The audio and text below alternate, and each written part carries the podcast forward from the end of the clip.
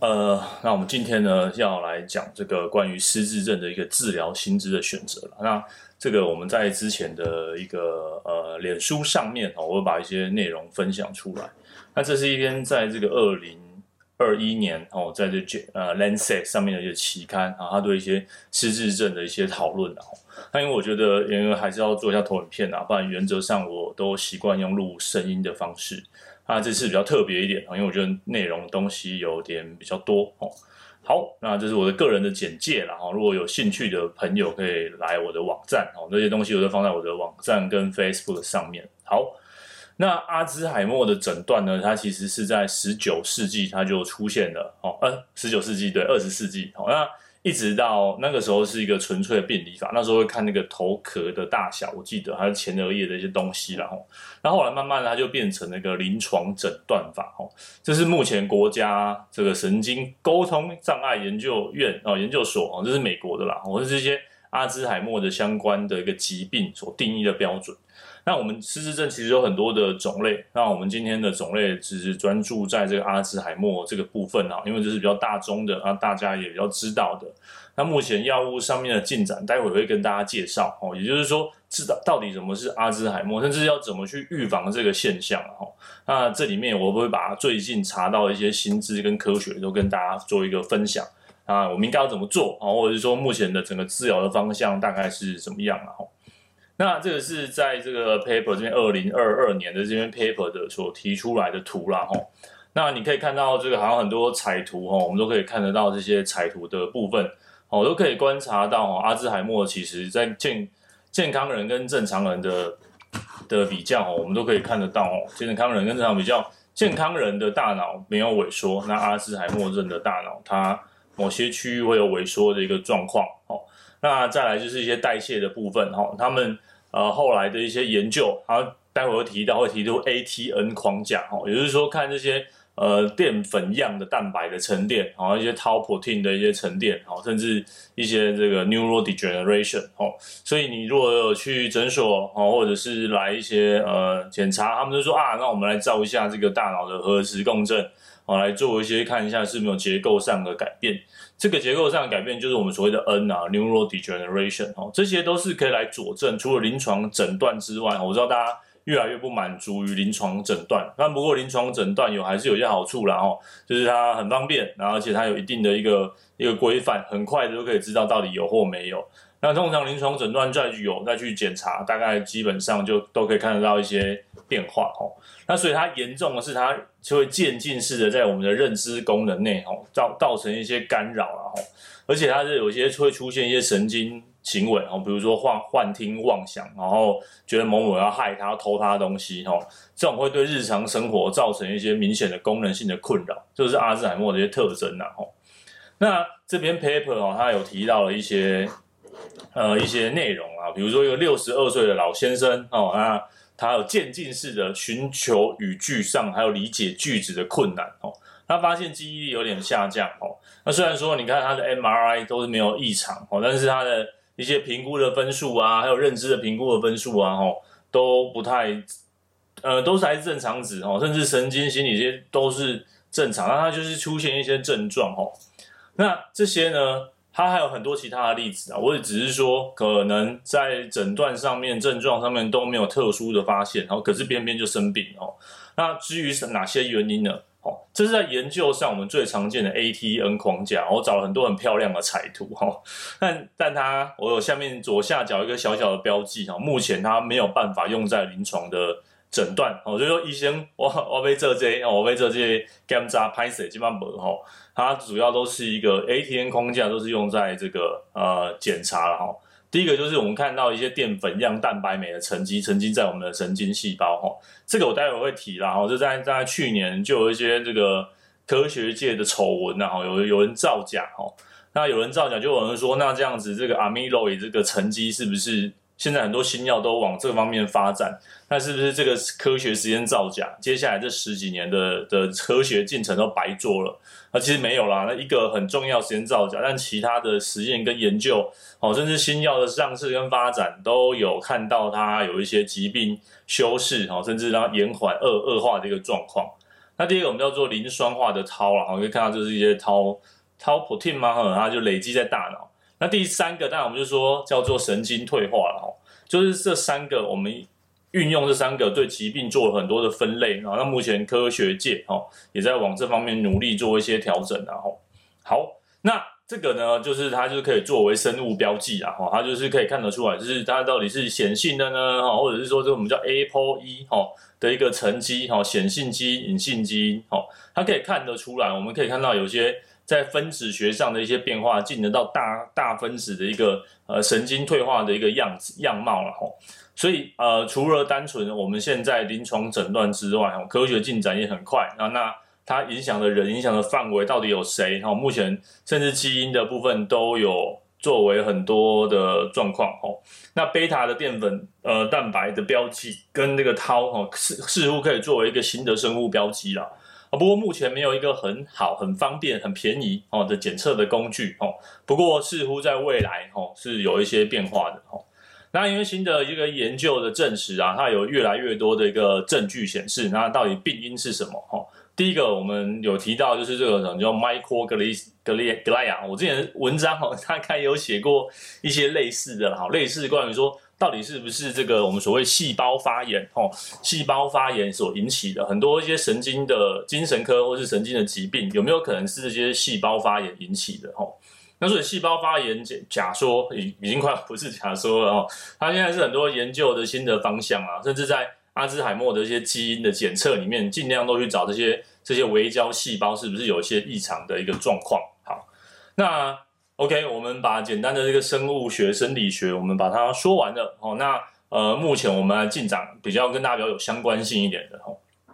大家会觉得好像阿兹海默我们出现这个状况，哦，已经大概都已经，当你发现状况的时候，大概都已经呃，已经没有办法挽回了。好，但所以一点点一些一些认知，哈，我们那个假设你八十岁得到阿兹海默，好，往前推，你大概六十五岁，哦，可能都有一些些。呃，持续型的一个一个累积哈，大脑的退化是一种累积型的退化哈，所以呃，失智症是最终的结果哈。通常到了失智，待会下一章，它余命已经不长了哈，所以我们要能做的哦，医生不是只有医病，我们希望做更多的预防哈，尤其是未来这个老龄化社会的进程哦。那待会其实有百分之四十到以上的可的罹病的几率是可以预防的，那些东西是我们可以努力做的哦。那病理学上，在没有任何变化之下，哦我们我们会持续十到十五年，哦从正常到这种呃轻微的这个认知的退化，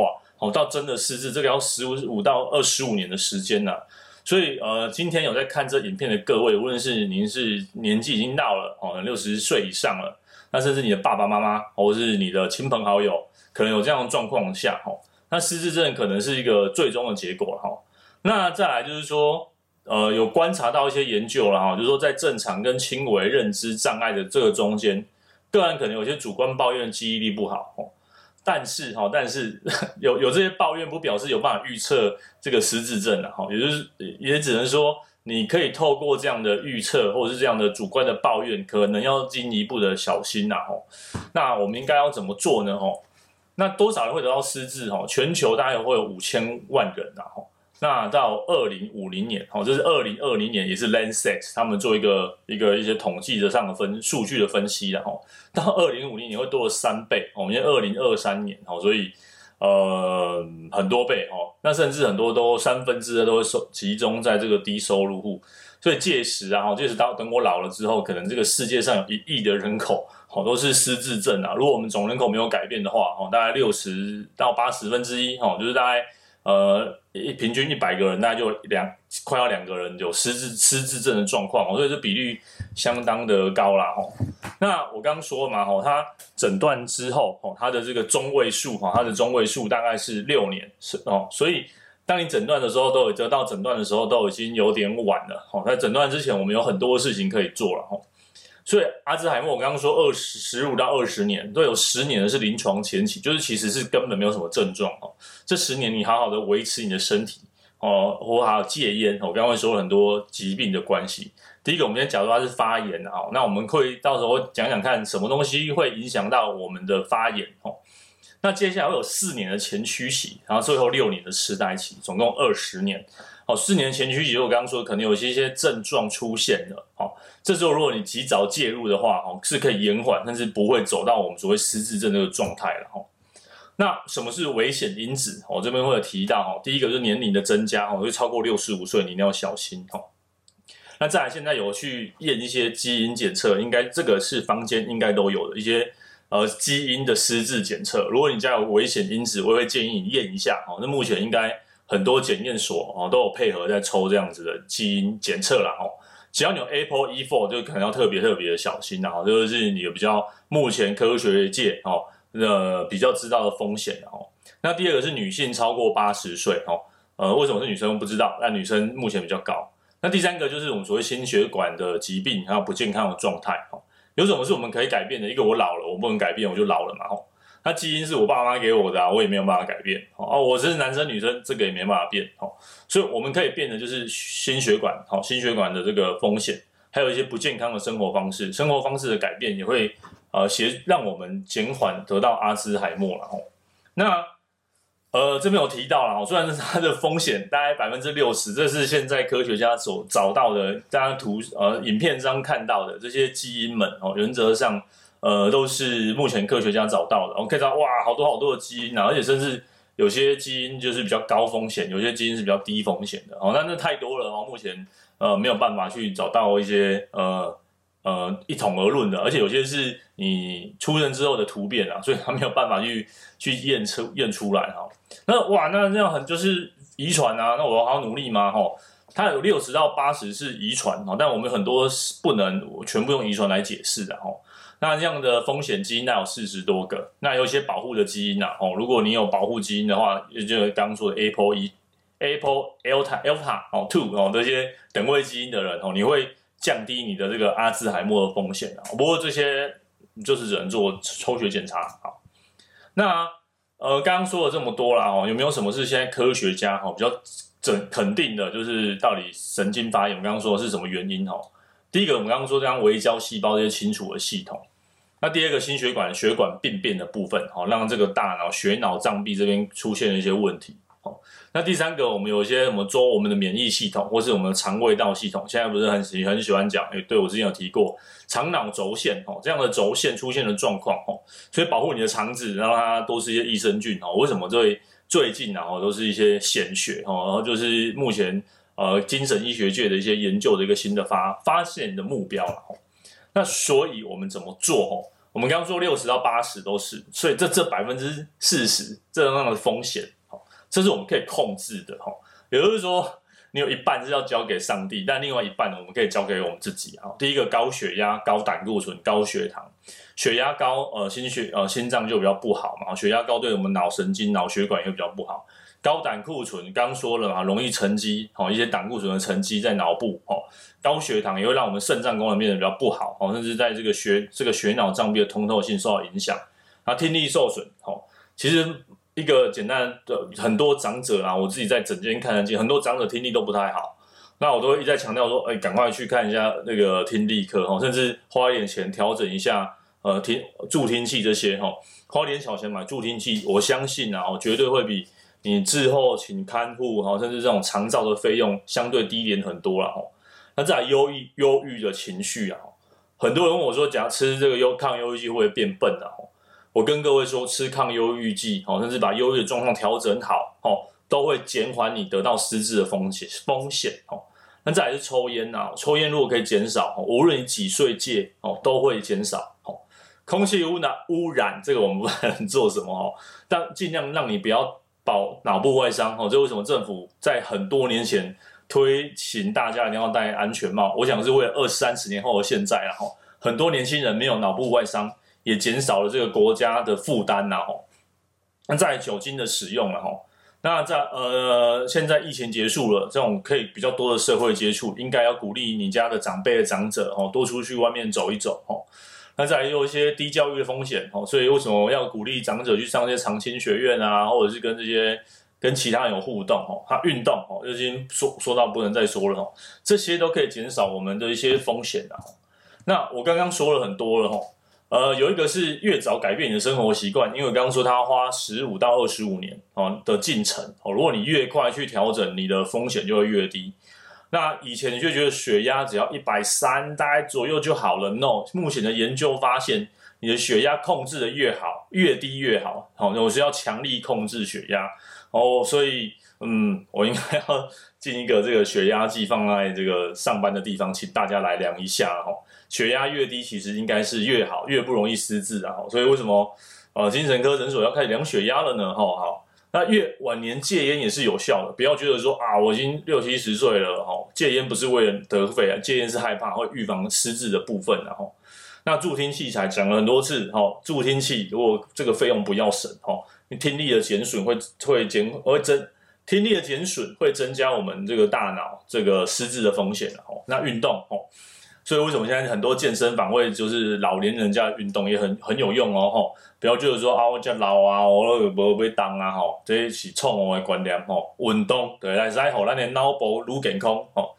那再来持续治疗忧郁，无论你是做心理咨商、心理治疗，甚至新型的 TMS 哦，TMS 对老人家的疗效也相当的不错吼。那所以这些都会有预防失智的可能。好，只要你看到你家中的长辈哦，这样郁郁寡欢，心情不是很开心哦，啊，千万哦要鼓励他哦，一定要早点接受这种情绪低落的治疗哦。那我这边还有一个哈，持续使用抗忧郁剂大于两年哦，有一些文献显示，然后可能可以预防忧郁症哦。那再来就减少二手烟跟空污了哦。预防头部的外伤哦，限制酒精的饮用哦，这我们之前很多 podcast 的集数都有提到酒精到底好或不好哦。那这些的治疗跟指引都可以预防我们的哈。那这边 Lancet 也特别提到了哈，呃，早年的教育这个是没有办法改变的哈。为什么要念书哈？如果你小孩跟你说为什么要念书，你还你才改动，为了以后你老的时候不会失智啊哈。那中年的时候，我们就像我现在哈，就是你这个中呃长大成人之后，你能做的听力哈，一定要让他呃，如果你觉得有点听力的受损哦，尽可能去寻求协助了哈。血压控制好，减少头部的外伤哈，减少酒精的使用哈，那还有一些体重上的调整哈。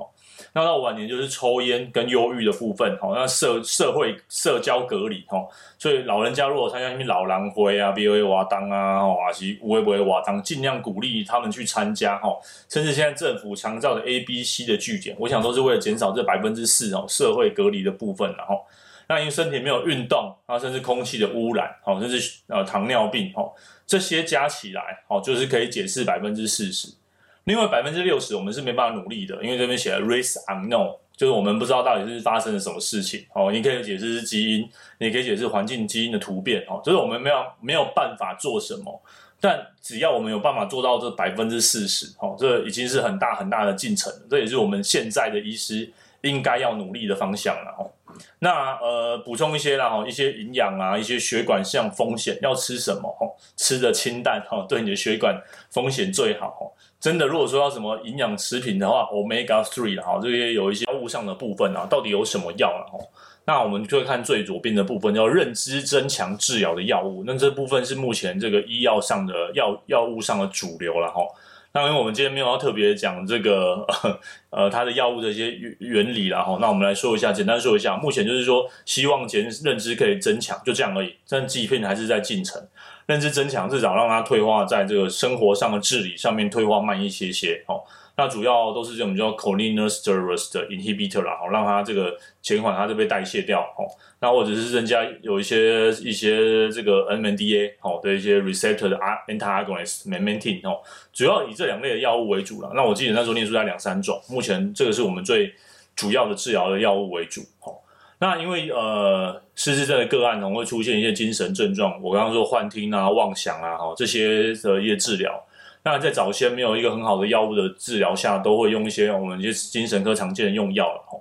那当然，随着这个病程的演化，目前有些新药的上市，那他们呃，因为对，因为那个 schizophrenia，哦，就是我们所谓的这个失觉失调症，哦的一个呃比例，呃，药商希望在开发这个药物更多的一个状况，所以他们做很多研究，哦。所以，呃，新的这个失觉失调症用药又拿到这个这个老人家失失智症的这个精神症状处理哦。那这新药刚上市啊，Brexpiprazole 哦，这是有一些呃新的药物的上市哦。那再有刚刚这个 Citalopram 哦，这个就是一些精神科的情绪低落药物哦。那这些也会改善这些情绪的状况，所以这些呃精神科原本的用药都会改善这些精神状况哦。但有一个新的药物啦，我觉得台湾应该还没上市的哈，就我们刚第一个，然后这个这个新的药物，它是嗯，怎么说呢？它会减少我们的这个情绪上面的一些变化啊，甚至一些被害妄想的部分。但它只针对这个呃失智症的部分啊，所以是蛮特别的一个治疗的状况哈。那第三个就是睡眠跟夜间的行为了哈，有一个呃老人家实质上有出现什么叫当心种黄昏症候群啊哈，比如说他大脑的一些对于这个日夜时差的一些变化哦，常常失智老人不止呃干扰性很大，就是他晚上会不睡觉哦，那呃这个让一般照顾者会就是疲于奔命啊，除了晚上容易出现这个精神状况变化之外，他晚上会不睡觉，然后他睡白天的哦。这个呃也有一些新药，这两个药基本上台湾也都有哦，然后是透过一些呃睡眠改善的部分哦。那早先我们大概只有安眠药可以使用了哈，那这一个是褪黑激素的，那另外一个是什么叫做 leptin 瘦瘦素吗？还是其他的一个？一个去改善我们睡眠的部分，然后非我们传统那种 BZD 的安眠药哦，然后去做这样睡眠的调整哦。但也不是说睡眠安眠药不好啦，哈，就是风险什么加加起来比较多哈。总之让老人家好好的睡觉，白天多出来晒晒太阳啊，让他的褪黑激素是一个一个处于一个正常分布的状态哦。这样的状态也会呃也会改善这个我们所谓睡眠跟夜间的行为的治疗。所以目前治疗大概分这三大部分，这是目前我你可以去医院拿得到治疗。但这些出来的都是除了我们第一种认知增强的药物之外，精神症状比较新的药物，甚至睡眠这种新的药物，目前健保都没有任何的给付哦。你可能要就是只能用自费的方式做一些购买，而这些药物原则上大概都不会到太贵哦。那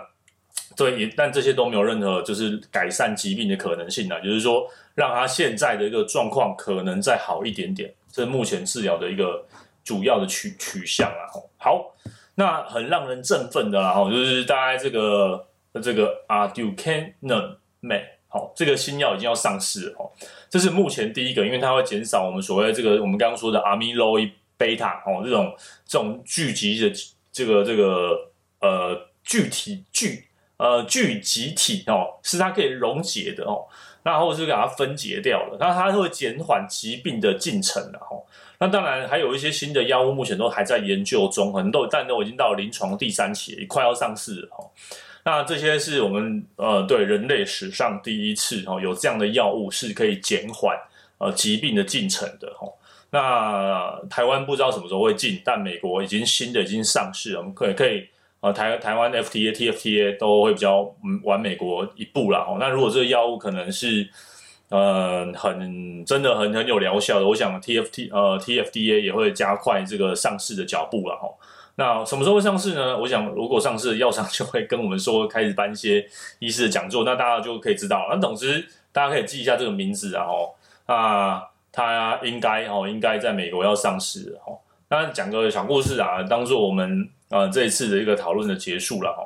在这个二零二二，哎，这是第不知道，好像二零二二、零二一年了哦。那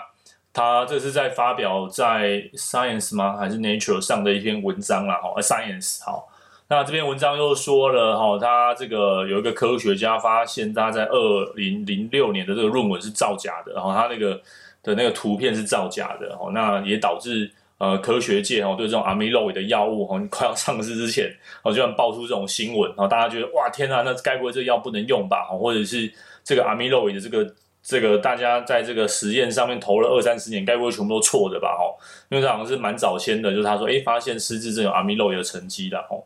那也只能说这个实验是被确定是伪造的，哈，但目前整个。呃，方向好像没有不一样。我们刚刚说嘛，一些微胶细胞啊、发炎的部分啊，或一些这种 amyloid beta 的一些沉积在神经附近所造成的损害啊，哈，所以我们把这个清除掉了，会不会可能都有些疾病修饰的部分哦？目前科学界还是往这个地方继续推进的哈。那除非你有办法找到其他新的证据哈，那我想科学界很很努力啦，很努力。那我们这种临床医师就是。站在这个中间哈，跟大家说一说，那目前这些药物的进展，它以及除了药物之外，我们可以做什么事情？然后，我反而觉得在这些研究下，哈，这些药物反而不会是是终点，而是我们知道它是怎么来的，哦，它怎么样去预防它，哦，我想这些都不用等到新药上市啊，现在的你啊我啊，哦，都都可以开始去去做这些事情，哦，所以你刚刚那十几项的一些风险，如果你可以的话，鼓励你的长辈甚至你自己。哦，就做一些调整了哈，比如说酒精量单纯变少，抽烟数让它变少，啊，积极控制血压，非常积极控制血压哈，啊，不要觉得说去量血压啊，那种医生啊，医生搞骗的啦，我不要管啦哈，真的很高就承认它嘛，真的需要吃药控制血压，我们就好好控制哈，那减重，那注意你的糖尿病哦，量血糖哦，这些这种感觉都是老生常谈呐哈，但这些东西在预防失智上面。是很有用的哈，那呃，在这边稍微预告一下啦，我六嗯对好，那所以我们可以试试看，然后我们预告一下，我们在七月初哦也会办一个实体的讲座哦，那主要是讲一些呃忧郁症的一些相关的一些呃简单的对谈，然后希望谈谈一本书哦，那呃谈谈看这些书啊，然后聊聊天，然后跟大家聊聊天，算是这个听友见面会了，那当然。就是在台中哦，在台中啊，所以如果各位朋友哦有在台中的朋友哦，都可以在应该是礼拜六的下午，七月第一个礼拜，第一个礼拜六的下午哦，详细时间近一点，我会再跟大家公告。那接下来我会可能会做一系列哦，关于失智症啊，或是如何活得更长、更健康哦，活得更长、更健康。第一件事情就是不要失智啊，哦，那再来就是不要撞到脑，不要得到癌症哦，这些都是可以让我们更更健康哦，活得更久、更健康的。的方式哦，那呃，我觉得失智症是占很大一块，然后而且它的进程又很慢哦。虽然他说平均余命六年哦，就是等你老了到健康，你可能最后十年都在失智的状态。我觉得这不是一个一一个健康的人会想要追求的一个事情哦。所以趁现在哦，即便你现在已经六十五岁、七十岁了哦，现在做出一些调整跟改变哦，都还很来得及哦。甚至你有一些睡眠困扰的哦，我非常建议大家哦，就是好好的睡觉，好好休息，然后。这些都也不要害怕药物上的使用哈，这些药物的使用都是在你有意识下使用，这远远会比你使用一些嗯失智症的药物来的还要好很多哦。那拉拉杂杂说了很多，那这是我一个新的尝试啊，那希望大家会喜欢。那我们今天就到这边喽，拜拜。